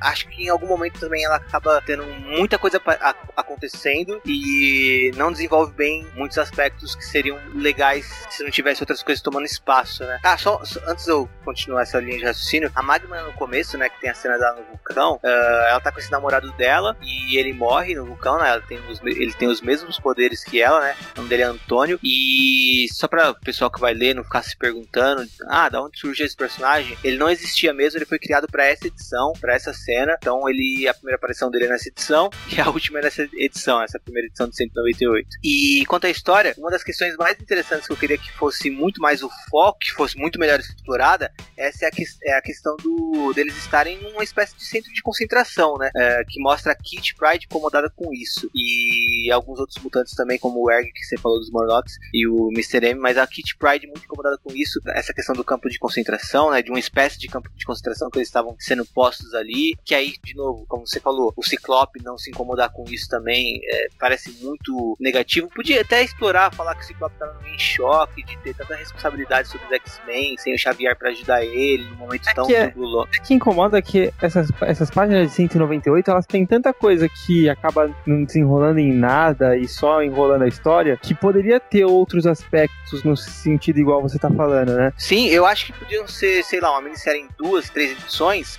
só focando mesmo uh, no, no ponto principal, sabe? Dando uma ênfase maior ao Ciclope para aumentar a atenção das três partes, né? O One, uh, Mr. M e o Ciclope no meio. Porque aí o Ciclope no meio, como ele tá meio nulo aqui, é como se ele não existisse, ou seja, é como se os X-Men não existissem, como se fosse só uma, uma tensão entre a agência do governo com esses mutantes uh, mais uh, liderados pelo Mr. M indo contra eles, né? E os X-Men ficam meio que apagados nessa história, muito apagados, inclusive. E a equipe do, do Surpreendentes X-Men aqui que aparece, né? É uma equipe que tá na história de coadjuvantes, sabe? É uma história dos X-Men, os X-Men são os, os coadjuvantes uh, e outros mutantes ganham o, o, enfoque maior, né? Eu, eu já praticamente comentei o que eu, que eu acho também, né, enquanto tava falando. Acho que então vamos de Geração M. Geração M é uma revista que eu não li, não tive tempo ainda de, de ler, não deu tempo na, na, nesse momento que a gente ia fazer episódio. Acredito que eu consiga ler amanhã, depois, após a gravação. Mas é, comenta você, Henry, que conseguiu ler. Geração M é a, pra mim, é a melhor revista do com esse selo de dizimação. Ela tá em cinco partes, é ilustrada pelo Jim Muniz. Me apaixonei pela arte dele, achei fantástica. Tanto na caracterização dos personagens, que às vezes a gente vai ler uma história em quadrinho e todo mundo é igual, né? Aqui não, cada personagem você vê que é uma pessoa única e ele trabalha muito bem as expressões faciais também, as expressões corporais. É uma história bem realista nesse sentido. E também o jeito que ele desenha cenários. Ou seja, toda essa arte dele constrói um mundo muito real, que faz sentido pro tipo de história que ele tá, que tá sendo contada aqui. O texto é do Paul Jenkins, um autor que estava em alta na época. A autoria dele está em Wolverine Origins, que é um quadrinho bem, bem ruim, né? Mas ele escreveu junto com outras pessoas, então acho que a culpa não é dele. E ele também escreveu uma história que tá saindo no Brasil agora, novamente, uh, pela Panini, uma versão muito cara, que é Wolverine O Fim, que é uma história que eu não lembro, mas eu lembro que quando eu li na época, em 2006, saiu aqui no Brasil pela Panini, uma versão aí sim, bem, bem barata. Uh, eu gostei eu gostei dessa história, mas é uma história que a maioria dos fãs falam que fala que não é tão legal assim. Eu acho que Wolverine O Fim é bem apagada de O Velho Logan, que é o mesmo tipo de temática e é bem mais impactante, é bem melhor e tudo mais. Mas enfim, o Paul Jenkins quem escreve essa história, uh, ele é um escritor até que trabalha não só na, nos, na, nos grandes, nas grandes editoras, né? ele também faz uns trabalhos mais autorais em editoras menores e até fiquei interessado para procurar mais coisas de autoria dele depois escolhi essa geração M. Agora a história em si, uh, se trata de uma repórter que trabalha com um jornal e ela vai entrevistar alguns mutantes que perderam os poderes né, nessa dizimação, né? Então, é basicamente ela entrevistando mutantes e contando as histórias deles no jornal e também pra gente que tá lendo o quadrinho, né? O quadrinho também tem, às vezes, a primeira página do jornal, onde tá a história dela sobre o mutante em si, e é bem legal que uh, mostra a história no jornal que ela escreveu e depois essa história é continuada nos quadrinhos. Mostra ela entrevistando e, e ouvindo essa história em primeira mão, né? Então a gente tem a história sendo contada, a gente recebe a história em parte pela, pelo texto dela pro jornal e em outra parte pelo texto do quadrinho, pelas imagens dos quadrinhos. Então, eu achei isso fantástico também. Talvez os leitores conheçam uma história que é na mesma pegada, é de Guerra Civil, que é Guerra Civil Frontline, né? Que é o Ben Rich trabalhando no jornal e uh, investigando os acontecimentos de guerra civil. Eu gosto muito dessa história, só que essa geração M é como se fosse essa história elevada à potência 10 em qualidade. É muito boa mesmo. E tem a história de vários mutantes que perderam os poderes. Uma delas é o Blob, que a gente viu na cena inicial lá, né, de o dia seguinte. Uh, continua a história do Blob aqui, né? E a gente tem o Blob contando para ela o que aconteceu com ele e também conversando com ela sobre a situação dele e tudo mais. Tem também o Câmara, né? Aquele mutante que tem aquele poder de que ele não controla bem o poder, né? Daquele, daquela energia que tem dentro do corpo dele, ele tem que tapar a boca com alguma coisa para essa energia não escapar. E quando ele perdeu os poderes, o maxilar dele se rompeu e abriu um buraco no peito dele. É tudo muito trágico, né? Muitas das histórias é muito trágicas, são muito trágicas. E tem outras histórias também que tem um contraponto, né? Por exemplo, o Bico. O Bico, que é um mutante que, que tinha um poder de voar, só que bem bosta, né? Ele voava tipo, tipo galinhas voam, sabe? Era um voo bem, bem inútil. e o visual dele era um visual de pássaro mesmo, né? Então ele era um mutante bem esquisito nesse sentido, né? De causar uh, aversão, assim, às pessoas normais daquele universo, né? normais, digamos assim, com aspas. e então era um personagem que tinha, era um adolescente que tinha essa questão de não aceitar bem o seu corpo por conta da, da mutação. E ele foi um dos mutantes que teve sua mutação revertida, né? Lembrando que nessa dizimação, alguns mutantes perderam os poderes, mas mantiveram a, aparência mutante que a mutação dava a ele, né? Outros mutantes perderam os poderes e a aparência, o Bico foi um deles. Então ele tinha uma aparência. É, fica meio confuso essa questão, né? É, é aleatório. É, alguns, alguns, alguns mutantes que sofrem, né, a, a, transformação física também e tem um poder, acaba perdendo o poder, mas é, a transformação física continua. Outros a transformação física volta ao normal. É bem aleatório bem... e não tem um porquê, né? Não tem uma explicação sobre isso. Então, uh, a, agora, a história não é só isso, né? Não é só ela entrevistando os mutantes que perderam os poderes. Também tem um serial killer que tá matando mutantes. Então tem um serial killer, um cara que odeia mutantes, e ele tá matando vários mutantes e deixando um recado ao lado do corpo desses mutantes que é uh, Not enough died. Uh, ou seja, não morreram mutantes o suficiente. Tem que morrer mais mutantes. Então ele tá. Uh, esse serial killer tá matando mutantes e ele tá se comunicando com essa repórter. Que uh, ele vê nela uma figura humana, exemplar, diferente dos mutantes, e ela acompanha de perto a questão dos mutantes. Ele, ele se aproxima dela por conta disso. E então tem essa questão, né? Como se fosse o Seven o, o filme do David Fincher, né? Uh, misturado com dizimação. Então, reparem que vai ficando cada vez mais interessante, né? Pra mim já é, já é interessante só a questão dela estar tá entrevistando mutantes que perderam os poderes. A gente vê um lado mais mundano, né? Que a gente vê mutantes só pela perspectiva dos X-Men, muitas vezes, né? Uma coisa mais super-heróica e tudo mais. Aqui a gente vê os mutantes. Acho que foi o quadrinho que eu vi mutante da maneira mais mundana possível, sabe? Então é uma coisa muito calcada no real, passa realmente como que é o universo mutante, não pela perspectiva de um super-herói, e sim pela perspectiva de mutantes que vivem seu dia a dia no mundo real, sabe? Que não vão para a escola do Xavier, que só são mutantes e tem que encarar o preconceito da sociedade. Então, só, só nessa questão já é bem interessante. A gente vê essa questão do serial killer também, que já dá outra camada, né? Tem esse perigo iminente. Uh, eu não vou, eu não vou contar o final da história, porque acho que o meu objetivo falando sobre essa história é que as pessoas vão atrás, porque realmente é muito bom. É, eu quero ler amanhã. Mas é, tem um terceiro aspecto também, que é essa repórter, e isso já tá desde o começo da história, ela é uma repórter que ela é alcoólatra uh, e ela, tá, ela, sofre de depressão. E o porquê dela sofrer de depressão é porque ela perdeu a filha dela. Uh, ela tinha uma filha uh, pequena e ela, essa filha morreu. A gente descobre isso no começo dessa história. E aí, conforme a história avança, a gente vai descobrindo melhor como a filha dela morreu, por que a filha dela morreu, como que é esse trauma dela, né? E eu também não vou entrar em detalhes disso porque é foda pra caralho.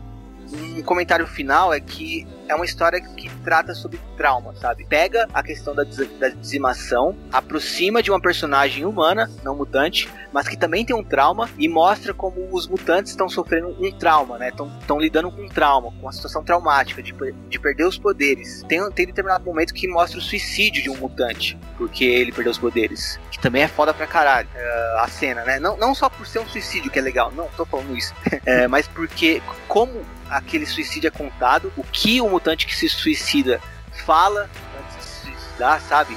é uma coisa muito pesada e também dá pra gente entender melhor como que os, os poderes são uma coisa intrínseca à personalidade de alguns mutantes, né? É como se você fosse perder um, um, um sentido, sabe? É como se você perdesse a visão, uh, é como se você perdesse a audição e até num nível maior, sabe? Sei lá, é como se você perdesse para um telepata, imagina, não poder mais ter esse poder. É como se é um silêncio devastador uh, ocupasse a mente dele desde então. Então, uh, é uma história que trata é uma história que trata de trauma e que trabalha essa questão de trauma. Esse é o tema da história, trauma, do início ao fim.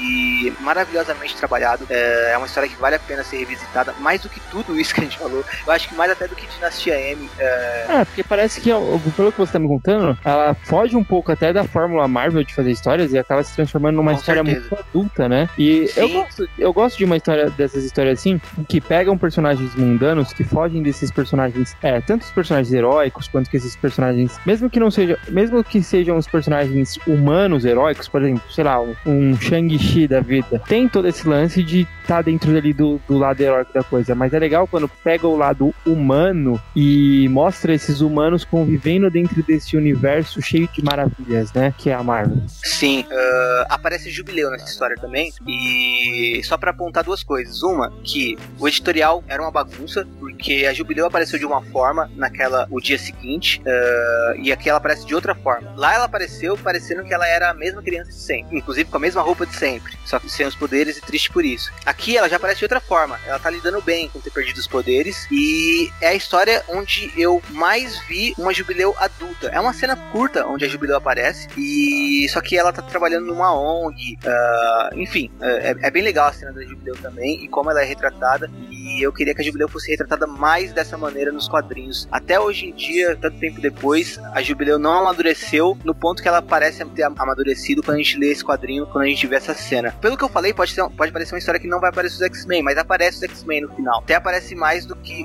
com mais relevância do que nessa história que a gente acabou de comentar, X-Men o 198, né? Então também vale, é, não é que não tem os X-Men completamente, é só que os X-Men estão no plano de fundo, e, e, estão em outra camada da história, não são o foco, mas mesmo não sendo foco, eles aparecem aqui de uma maneira bem mais relevante do que em o 198, do que até na, o dia seguinte. Enfim, eu acho que é o ponto alto de dizimação e é uma história que vale ser, eh, vale ser lida e relida e é, é simplesmente fantástica. É, e tudo bem também se os X-Men não tivessem aparecido, né? A gente tá sim. tá falando de histórias dentro do universo mutante, né? Sim, sim. E é uma das poucas histórias que a gente aqui não vai fazer resumo, porque justamente é desconhecida, sabe? Tanta história que a gente faz resumo aqui já são conhecidas, e até tem pessoas que eu acredito que já leram, então ouvindo a gente também para relembrar as histórias, sabe? Mas tem algumas que vale a pena a gente guardar alguns detalhes e não contar, e mais instigar a curiosidade do leitor, né, de ir atrás desse material. Eu não sei se ele saiu no Brasil. Não, eu acho que não. Eu acho que essa geração M não saiu no Brasil. Então uh, tem, tem esse porém, né? Mas dá para vocês acharem aí pela internet.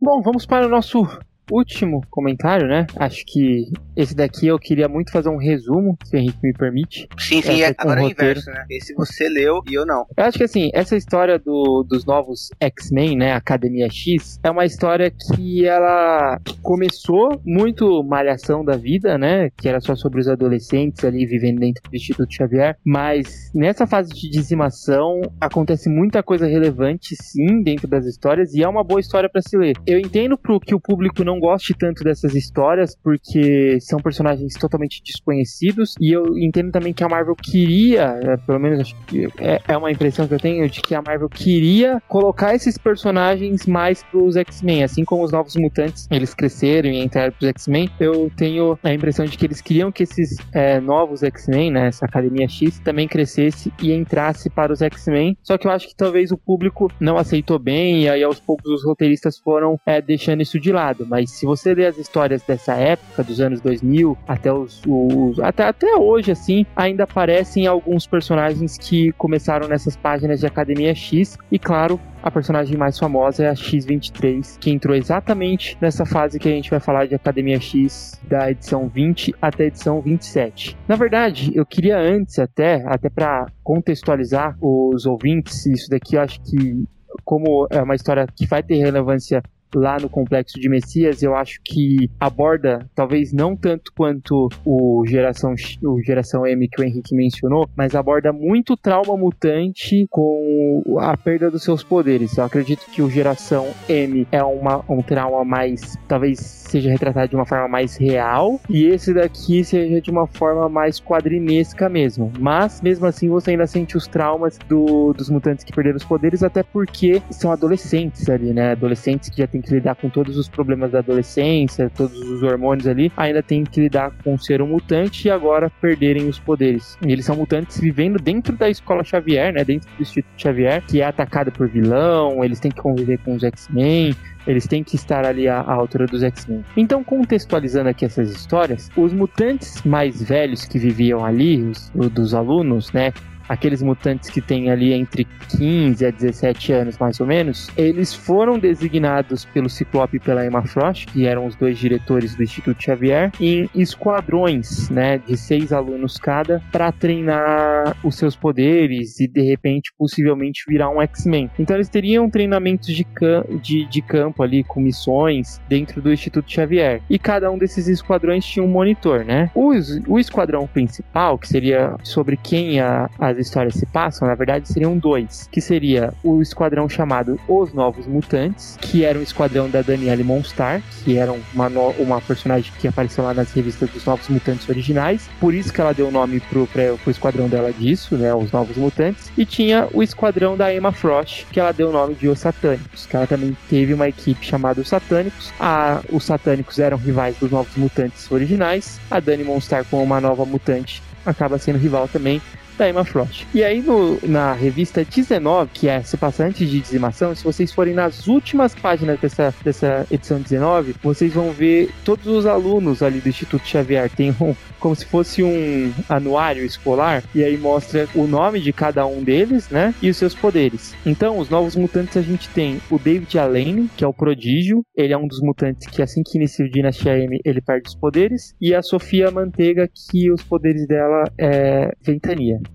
É exatamente isso, ventania. O prodígio ele consegue absorver o conhecimento de qualquer é, pessoa que esteja próximo dele. Então, se o Fera chegar próximo dele, ele vai absorver o conhecimento do Fera e virar um cientista super foda, mas quando o Fera vai embora, ele perde esse conhecimento. No caso, esses dois mutantes eles acabam perdendo os poderes. E aí os quatro novos mutantes que permaneceram com os poderes seria a Faísca, Noriko Ashida, o poder dela é descarga elétrica super velocidade. A Laurie Collins, que é a feromônia, ela tem o poder de causar emoções humanas através dos, do, dos hormônios humanos. O Joshua J. Guthrie, esse personagem ele é irmão do Míssil, do Sam Guthrie, e da Paige Guthrie, né? Também dois X-Men conhecidos. E o poder dele, na verdade, é voo, né? Ele tem umas asas. Ele tem a asa igualzinha do personagem o Anjo, o Warren, né? A única diferença é que ela é vermelha. E nós temos o querido Elixir, o Josh Followay, que o poder dele é o dom da cura. Ele consegue ele é um curandeiro super poderoso. Ele consegue curar outro, ferimentos em outras pessoas, né? Então esses são os quatro novos mutantes. E nos satânicos, a gente tem alguns personagens que vão ser relevantes aqui nas histórias, que é o Julian Keller, que é o satânico, ele tem o poder de telecinese, o Brian Cruz, que ele é um dos mutantes também que vão perder os poderes no dia M, o Kevin Ford, o poder dele é o decompositor. É, ele acaba meio que não pode tocar em ninguém, em nenhuma nada de matéria orgânica que ele acaba decompo,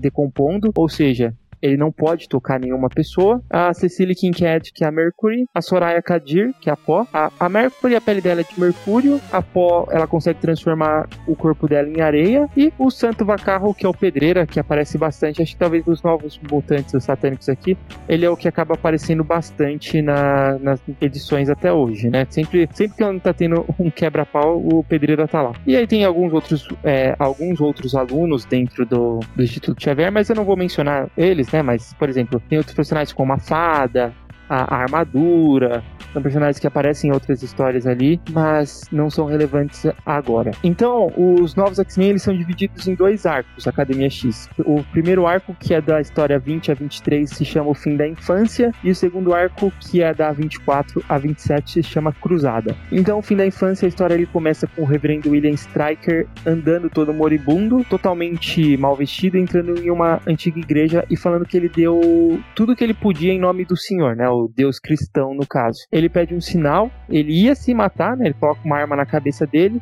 até que ele vê um clarão em luz, num formato ali que parece um, uma luz humanoide. E aí ele entende que é um sinal de Deus. Quem não lembra do reverendo Alien Striker, ele é o vilão principal da HQ Deus Ama, o Homem Mata. Ele acredita que se o homem foi feito ao molde de Deus, os mutantes foram feitos ao molde do diabo, né? Então por isso que ele odeia tanto os mutantes, não que isso seja justificado. E aí no Instituto Xavier a gente vê a confusão logo após a volta do dia M. É, é uma, é, é uma, são páginas assim que são bem legais, não legais de você assistir aquilo, mas interessante para tudo que tá acontecendo, porque a escola tá um caos. A escola tinha quase 200 alunos, só 27 ficaram com poderes, os outros foram todos humanizados. E aí tem uma sequência de página que a gente vê um monte de criança e adolescente lidando com isso. Alguns agradecem, outros ficam desesperados, a maioria não tá entendendo nada. Um outro irmão também do Sam, né? O Sam, lembrando que desde quando ele apareceu nas HQs, ele tinha vários irmãos. Ele até é, é, é, uma das coisas que menciona lá na primeira HQ da Graphic Novel dos Novos Mutantes. E aí tem uma, um,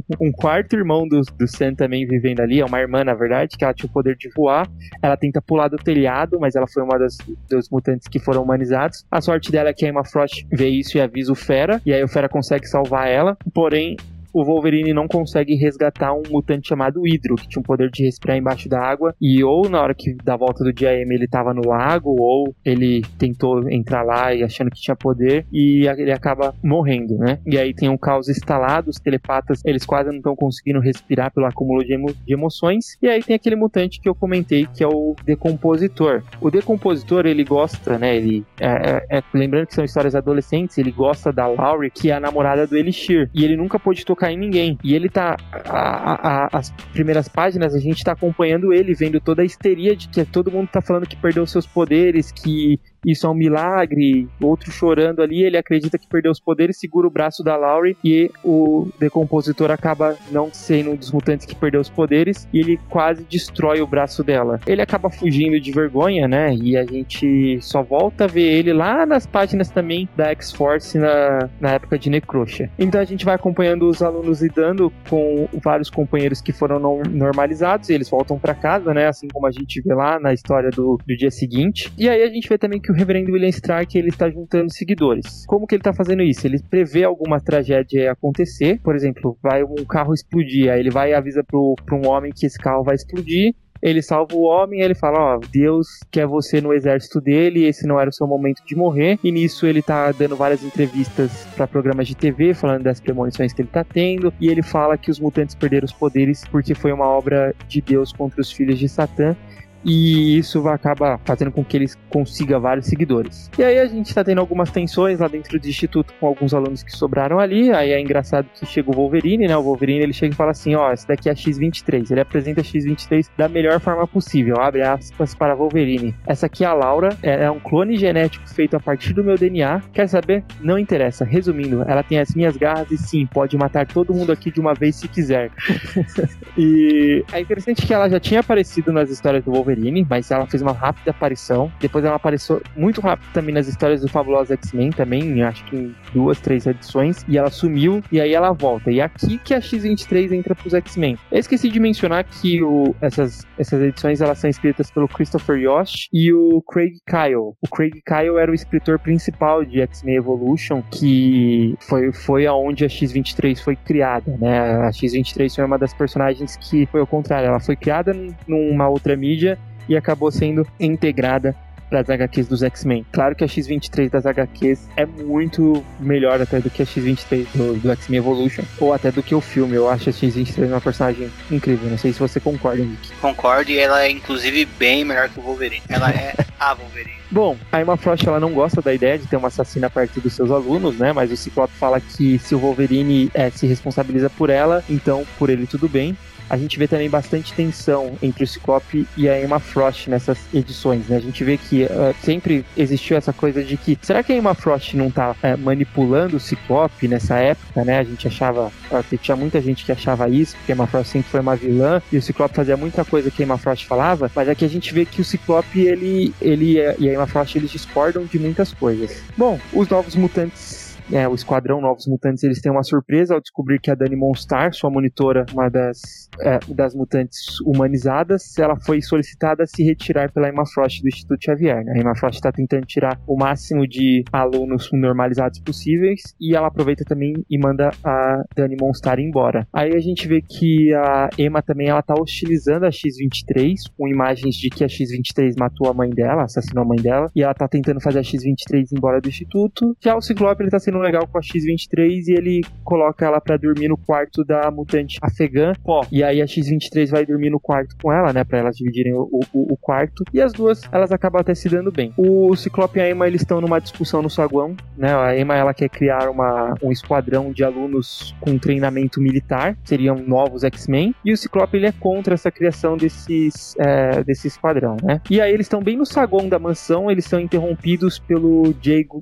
o Jay Gutray, que é o mutante que eu falei que ele tem as asas igual o do Warren, e ele chega na, na mansão totalmente ferido e com as asas amputadas. E aí o Ciclope e a Emma rapidamente eles tentam a, ajudar ele, né? Ele tá praticamente morrendo. Eles levam ele pra enfermaria, chamam o Elixir, só que na hora que o Elixir chega perto do Jay, o Jay não quer que o Elixir cure ele. A Emma Frost aproveita essa confusão, apaga a memória do Elixir de que ele viu o Jay ferido, leva todos os alunos mutantes à sala de perigo. Lá ela manda todos os alunos se atacarem e os que sobrarem de pé seriam treinados como novos X-Men. Ela tira apenas alguns mutantes não, combatentes ali da, da luta e manda uma mensagem telepática pro seu protegido, né, que é o Julian Keller, o satânico, ele tem poder de telecinese, ela manda ele derrubar X-23 a qualquer custo. Só que no meio da, da confusão ele resolve salvar ela de um outro aluno, porque num dia anterior eles estavam brincando com o holograma lá e, e é, ela acaba salvando o, o satânico do, do, do, dos seres que estavam sendo programados no holograma. Por algum motivo, a X-23 ela meio que acaba criando algum tipo de admiração pelo satânico, né? O,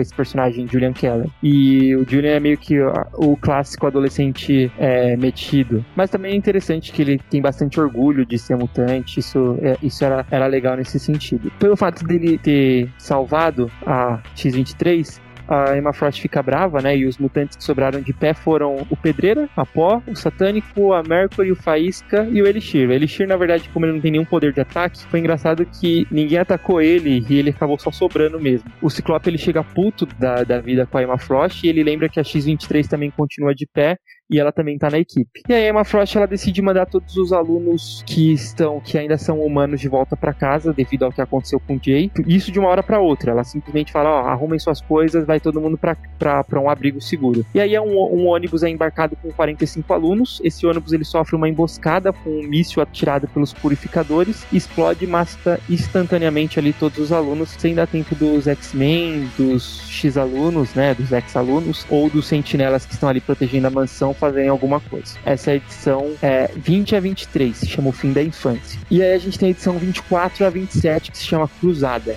que aqui a gente vê os X-Men enterrando 15 caixões, porque eles é, são, são as crianças que acabaram explodidas do ônibus e os próprios pais não quiseram, pois um dia eles foram mutantes. Então os próprios pais renegaram até o corpo dessas crianças. E aí os novos mutantes vão lembrando ali da, da cena que em que eles tentaram salvar os amigos e não, não tinha nem como. O, o míssil veio de surpresa. O foguete, vamos chamar assim para não confundir com o personagem míssil. O, todos os X-Men estão sofrendo com a perda do, dos alunos, né? Mas a gente tem um destaque maior para Emma Frost. Inclusive a Valerie Cooper, ela fala, né, em um debate com a Psylocke, que a Psylocke fala, ah, vocês estão aqui para proteger a gente, olha o que aconteceu, e a, e a Val Cooper fala que essa culpa seria da Emma Frost, que tentou tirar todo mundo à pressa dali. Uh, nisso, a gente vê que o Reverendo Willie Striker, ele tem um novo alvo na igreja, ele mostra que o novo alvo dele é a Laurie, né, lembrando que a Laurie é aquela menina que o, teve o braço quase é, destruído pelo, pelo decompositor, e ela é namorada do Elixir. A edição 25 é basicamente os novos X-Men treinando com Colossus na sala de perigo, e aí a gente vê que um X-Men veterano é mais do que o suficiente para lutar contra os ex-alunos. E a gente também vê que o Elixir, que ele sempre foi muito paz e amor, ele tá puto da vida por causa do ataque do ônibus. Depois que o treinamento acabou, ele acaba atacando Colossus quando ele sai da forma blindada, né? Ele ataca Colossus pelas costas com, com um pedaço de, de, de ferro. A Emma Frost expulsa ele da equipe, fala que ele tá fora da equipe. O Jay, que é o mutante que tinha asas e perdeu as asas ele vai até o quarto da Pó, onde ele tá desesperado, ele fala que ele tentou salvar todo mundo e ele tá tentando descobrir o que deu errado. E aí ele entrega um bilhete pra, pra Pó com o endereço e, a, e ele acaba indo embora. E a X-23, que tava lá no quarto, fala que ele tá cheirando a morte. O Elixir, ele tá sendo consolado pela namorada, Laurie, e eles estão do lado de fora do instituto, eles estão sendo vigiados pelo atirador de elite dos purificadores, esse atirador de elite ele tá com um aparelho rastreável tanto para os sentinelas quanto para os telepatas. Ele acaba assassinando a Laurie que morre ali instantaneamente ali com um tiro. O Jay ele chega na igreja do William Striker, ele fala que deu tudo errado e pede ajuda. E aí mostra que o William Striker ele manipulou o Jay para saber o exato momento que o ônibus sairia da, da escola. Ele fala que se ele tivesse, se o Jay entregasse as asas de Deus, ele salvaria os amigos. E depois o Striker ele mostra, né? O Striker dá o seu, seu discurso discurso vilão clássico para mostrar o que, que ele tá fazendo. Ele mostra pro Jay que o clarão que ele viu lá no começo da história foi um Nimrod que se teletransportou através do futuro pro, pro presente. Só que esse Nimrod ele tava danificado, então ele tá sem energia. Só que aí o William Striker tá estudando a tecnologia dele e através dessa tecnologia ele obteve várias informações de eventos que iriam ocorrer e aí é por isso que ele tá salvando algumas pessoas e incluindo essas pessoas no exército dele. E ele sabe que esse exército ele acaba sendo derrotado por um mutante. E aí ele tá atacando esses mutantes, né? Inclusive o Jay pergunta: ah, mas por que você atacou o, o, ônibus com 45 alunos que voltaram a ser humanos? Né? Ele fala: ah, mas esses daí seriam os piores. Eles seriam o exército de Satã se infiltrando no, no nosso Éden. Então, por isso que ele matou o ônibus também com os 45 alunos. E na atual visão do Nimrod, que eles estão usando, a, a Laurie seria a, a mutante que daria trabalho para os purificadores, que derrotaria os purificadores agora que a Laurie morreu, a Pó seria a atual mutante. E aí o Jay, ele deu o bilhete pra Pó ir até a igreja, seria uma emboscada, né? Então William Striker fala que o, o Jay a, ajudou ele de novo, mesmo sem o Jay querer. E aí no Instituto Xavier, a Pó tá se preparando para seguir o Jay, a X-23 fala que é uma armadilha, mas ela e a, e a X-23 até que quer ir junto com a Pó, mas a Pó nega e ela vai embora atrás do, do Jay. Os X-Men eles descobrem que eles sofreram outro ataque e a Laurie tá morta. Dessa vez os X-Men pensam em reagir e partem pro plano mais burro do mundo. Eles montam vários esquadrões para tentar descobrir o que tá acontecendo e os, a maioria dos X-Men acabam saindo da escola, deixando apenas os alunos, o Bishop, o Míssil, a Emma e o Fera e os Sentinelas, né? Na, na igreja, na hora que a Pó chega lá, ah, lembrando que a Pó ela tá sempre vestida de, de burca, né? Ela chega lá, ela já é alvejada por vários tiros quando enquanto o Jay ele assiste. Depois o reverendo fica satisfeito, ele decide que é hora de atacar o instituto com tudo que eles têm e atira também no Jay, né, deixando ele para morrer. É, é, interessante uma das frases do William Stark, ele fala que Satã, ele tem um senso de humor muito peculiar, já que ele fez o Jay em forma de anjo, né? Ou ele fez uma das suas crias em forma de anjo. E aí ele acaba vendo a visão de novo para saber se tem algum mutante que poderia dar trabalho para ele agora que ele matou a Pó, e a Pó continua aparecendo como sendo a mutante que mataria os purificadores. É, ele acha que o, Nimrod só tá com defeito e ele decide atacar a mansão mesmo assim, né? Ele chega com uma manopla do Nimrod. Essa manopla, ela automaticamente desativa os sentinelas. Na hora que eles chegam lá para atacar, eles chegam com vários purificadores, eles se dividem em vários grupos. Um grupo vai atacar os, o acampamento do 198, outros grupos invadem a mansão para atacar os alunos. O Míssil e o Bishop vão lutar contra os purificadores. William Striker ele acaba, ele usando de novo a manopla, ele destrói o campo de força do míssil e também atira no míssil. O míssil não morre, mas ele fica gravemente ferido. Os purificadores que, entra... que continuam na igreja, eles estão recolhendo o corpo da Pó quando o corpo da Pó sai várias garras dela e acaba matando todos os purificadores. Então, no final das contas, a X-23 acabou tomando o lugar da Pó. E aí ela mata todos os purificadores que estão na igreja. Antes dela entrar na igreja, o Nimrod ele acaba despertando, isso é questão de segundos antes, e ele meio que opera dentro de uma das suas diretrizes que seria matar mutantes, proteger é, humanos, mas também é, proteger a, a unidade Nimrod. E aí por isso ele acaba matando os humanos também. E ele acaba fugindo, depois se descobre que ele foi atrás do Forge, que é um criador, e ele sabia que o Forge poderia consertar ele. Isso a gente volta no pro, pra batalha lá dentro do Instituto Xavier. Uh, o Instituto tá com, com os, o único aluno que tentou obedecer a ordem da Emma Frost, que quando começou o ataque, a Emma Frost mandou telepaticamente todos os alunos ficarem no quarto, e o que nenhum dos alunos obedeceram, exceto um, o ouriço, ele acabou sendo surpreendido e também morto por um purificador. E aí os novos X-Men X-Men eles estão tentando lutar contra os purificadores, mas levando a pior. Inclusive a Emma também, o Fera foi derrubado. A luta ela só começa a ser mais equilibrada quando a, a, a Pó recobra a consciência. Então, pelo visto, a X-23 nocauteou ela para pegar o seu lugar. E por falar em X-23, ela volta pro Instituto. E aí, na hora que a X-23 volta pro Instituto, a luta começa a voltar é, pro lado dos X-Men. Ela mata vários purificadores sem nem hesitar. E o Striker também recebe um, um áudio com a informação de que os purificadores eles estão recebendo resistência pesada do 198. Então, também o ataque deles lá no acampamento não deu certo. E aí, os novos X-Men, junto com a Emma Frost, eles encontram o William Striker. Que antes do William Striker atacar os, os, os novos X-Men, o Elixir, que era um curandeiro, ele chega por trás do William Striker, né? O Elixir acabou de perder a namorada, tá com muita raiva do Striker. E ele acaba matando o William Striker, criando uma série de doenças e tumores neles que se desenvolvem na mesma hora. E aí a pele do Elixir era, era dourada, passa a ficar escura. E aí a gente sabe que ali o poder do Elixir não era só o, o poder de, de cura, né? É um poder também de controlar a biologia. E é um dos mutantes nível ômega também catalogados pelo Hickman. E aí a gente tem o fim da história. Você já leu essas histórias, Henrique? Não, nunca li. E inclusive eu já comentei aqui, né, que eu tenho um, sempre tive um preconceito muito grande com, com revistas com um núcleo mais adolescente, assim, né? Novos Mutantes, Academia X agora que você tá comentando, né? Mas Novos Mutantes originais, ou Jovens Titãs, na, pra citar DC. Eu sempre tive uma pré-indisposição com títulos assim, né? E com o tempo eu tô perdendo essa pré-indisposição. Esse título aqui, eu confesso que o começo dele é bem ruim. Essas 20 primeiras edições, assim, é história de adolescente, assim, mas vale, vale assim, a parte introdutória para você pegar a personalidade dos personagens, mas a partir daqui tem um crescimento nos personagens, eu gosto muito deles, assim, e das histórias em si, e muita coisa relevante acaba acontecendo dentro dos títulos da Academia X. Um exemplo agora é a introdução da X-23 nos X-Men, depois nós temos a, a volta da magia, também é, ela, ela é introduzida sim. na Academia X. Toda ah. essa questão do, do William Striker também vai rolar, vai uh, ocasionar também uma saga da X-Force, né? Com o próprio Tem... Elixir aparecendo. É, e, lembrando que os purificadores também são vilões dentro do complexo de Messias, né? Sim. O complexo é. de Messias os vilões e os, os purificadores só sabem que vai nascer uma Messias mutante por causa também do contato deles com o Nimrod. Então, por mais que o William Striker morreu, os purificadores continuam é, seguindo os passos dele ali. Sim, então, o, eu, tô per, eu tô meio que perdendo essa questão de ter uma pré-indisposição com títulos assim, né? Não que eu já tenha começado a ler vários deles que eu tenho vontade de ler, principalmente os X-Men, mas Novos Mutantes clássicos eu já comecei a ler, a atual fase, por exemplo, os Novos Mutantes eu tô lendo. E outra coisa, né? Quando eu comecei a ler os quadrinhos dos X-Men, eu pensava, ah, essas, essas equipes de, de, mutantes jovens são irrelevantes. Elas não vão não vão ser relevantes nem para as histórias dos principais, nem para a cronologia mutante como, é, como um todo. E conforme eu fui lendo, lendo, lendo histórias, as histórias principais e a cronologia mutante,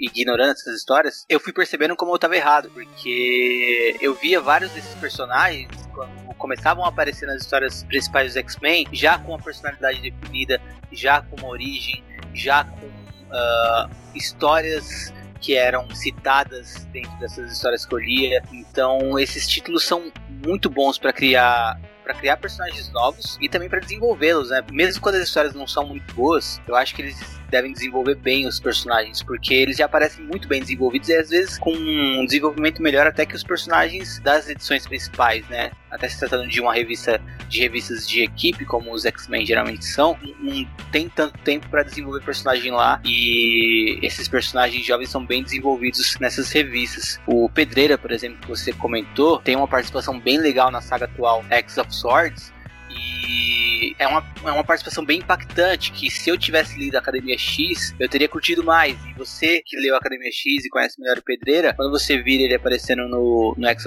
of Sword, você vai gostar da participação dele lá. Acho que você até já leu alguma coisa dele aparecendo na, título X-Men mesmo, né? Uhum, sim, assim, eu, eu gosto, é, assim, nessa época o Pedreira, ele era o, o troglodita, né, o, o, o, personagem forte que toda equipe tem, com o alívio cômico também, ele era hilário, assim, eu, eu adorava as piadas dele, tem muita piada boa do, do Pedreira que, tipo, tá de uma hora pra outra, tipo, eles tão, ele pede pra fazer alguma coisa, aí alguém nega, ele fala, ah, Hulk triste, tipo, uns, uns negócios.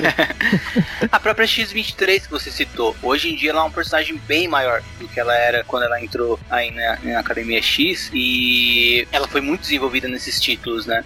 Então... Assim, a, a, aparição dela aqui, ela, ela já chega chutando tudo, assim. Se você não gosta da personagem, você já fala, mas esse personagem vai ser demais. A própria a, magia a, que você citou, né? Também é, é, um bom exemplo disso. A magia, ela volta a aparecer aqui, né? Não, não, é, que eu digo que é um bom exemplo de um personagem que foi desenvolvido em uma série de mutantes jovens, né? E uhum. que depois de um, uh, virou uma personagem, uma das grandes personagens dos títulos maiores do X-Men mesmo. Sim, sim. Isso sim. Nesse sentido, sim. É, e assim, tem outros personagens também que vale ressaltar, como o próprio Elixir. O Elixir era meio que o personagem também, o cara legalzão, que o popular que todo mundo gosta. O Julian Keller, que é o satânico, ele é o popular que todo mundo segue, não é o que todo mundo gosta, que acaba seguindo, é aquele aquele cara que é, influencia os outros e sempre tem a rivalidade ali dos adolescentes e tal, nessas partes chatas, mas na questão da personalidade do, desses personagens, realmente é muito bem desenvolvida e muito bem explorada também nas edições seguintes, né? E outra coisa, uh,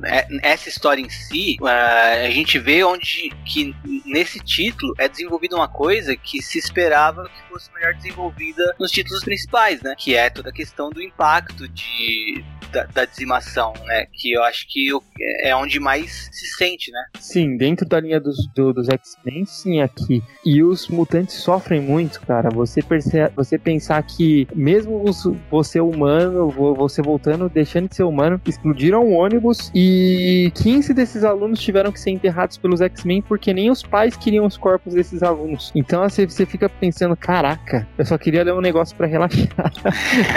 é, e essa questão também aparece bastante bastante em, em, geração M, né? De mutantes que perderam os poderes e não. não né?